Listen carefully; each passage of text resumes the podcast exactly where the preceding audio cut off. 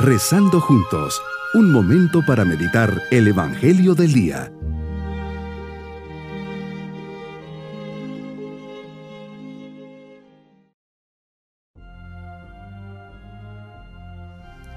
En este día, miércoles de la segunda semana del tiempo de Cuaresma, unidos en familia, llenos del amor del Señor, le decimos, Te pido, no me abandones, Señor, Dios mío, no te alejes de mí, ven deprisa a socorrerme. Señor mío, mi Salvador, conserva, Señor, en este día, en este momento de oración, a esta familia tuya que toca a tu puerta, para que le lleves por el camino del bien, que tú le has señalado. Ayúdanos en nuestras necesidades temporales para que podamos buscar los bienes eternos. Tu palabra me lleva por las sendas del amor y de la generosidad que la escuche siempre con reverencia y docilidad. Por eso tu palabra hoy está en el Evangelio de San Mateo capítulo 20 versículos 20 al 28. Vas de camino a Jerusalén, el tiempo de tu pasión y muerte se acerca. Aquí en gran confianza revelas a tus discípulos que el Hijo del Hombre va a ser entregado.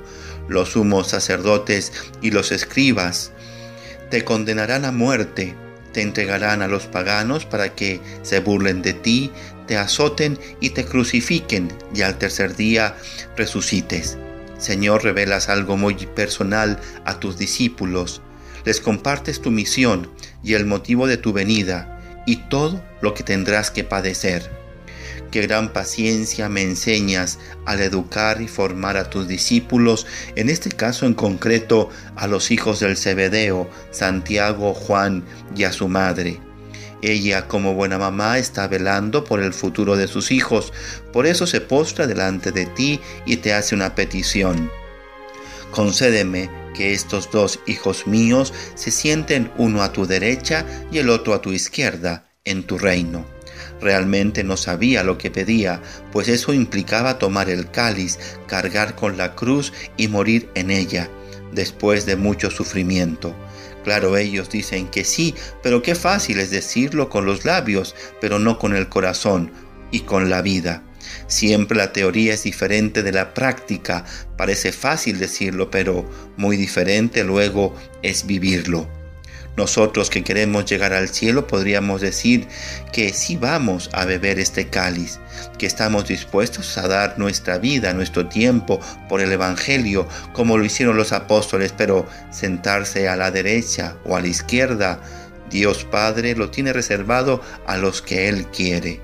Tus discípulos, como los hombres de todas las épocas, siempre han estado preocupados de ocupar los primeros lugares, el querer ser reconocidos y alabados. Más aún, en los tiempos que corren, los hombres encontramos nuestra seguridad en el puesto que tenemos, en los títulos alcanzados y en la propia autoestima. Tus palabras son claras y nos invitas a no seguir los criterios del mundo y de los hombres. Nos llamas a ser diferentes, que si quiero ser grande, me dedique a servir y si quiero ser el primero, que sea el esclavo, el último. El ejemplo me lo das tú, que no has venido a ser servido, sino a servir y a dar la vida por la redención de todos. Dame, Señor, el don de la humildad de pensar siempre en los demás y querer que los demás crezcan y yo disminuya, como decía San Juan Bautista. Hoy, Señor, me comprometo a alegrarme con el triunfo de los demás, especialmente compañeros de trabajo, de escuela o universidad. No dejaré que entre la envidia a mi corazón y menos perjudicaré a nadie, porque esté progresando y superándose.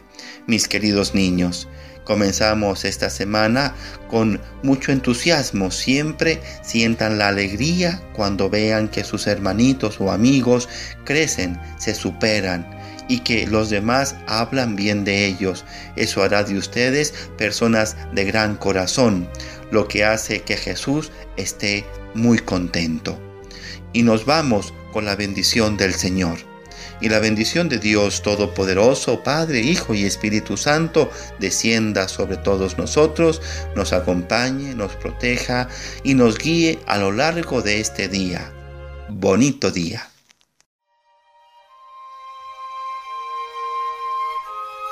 Hemos rezado junto con el Padre Denis Doren, Legionario de Cristo.